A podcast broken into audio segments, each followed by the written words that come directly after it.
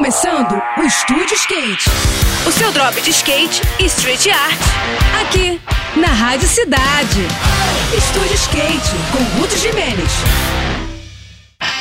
Olá pessoal, tudo bem? No próximo sábado, alguns dos melhores skatistas amadores de street de todo o país vão se encontrar em São José dos Campos, no interior paulista, para a disputa do Pan Am 2023. Essa é a segunda edição do evento organizado pela skatista profissional Pamela Rosa, que mais uma vez vai rolar na pista de skate da Arena Farmaconde, uma bela área de lazer localizada na maior cidade do Vale do Paraíba. A programação do evento começa na próxima sexta-feira, quando rolam as eliminatórias do amador masculino, que serão disputadas durante todo o dia. No sábado acontecem as etapas decisivas, com as semifinais na parte da manhã e as finais durante a tarde, que serão transmitidas pelo canal do STU no YouTube, além de uma premiação muito atraente de mais de 22 mil reais. A serem distribuídos entre os melhores, o evento também vai classificar o campeão e a campeã direto para o STU Open desse ano, maior evento de skate do país, que está programado para rolar em outubro na Praça do Ó, aqui no Rio.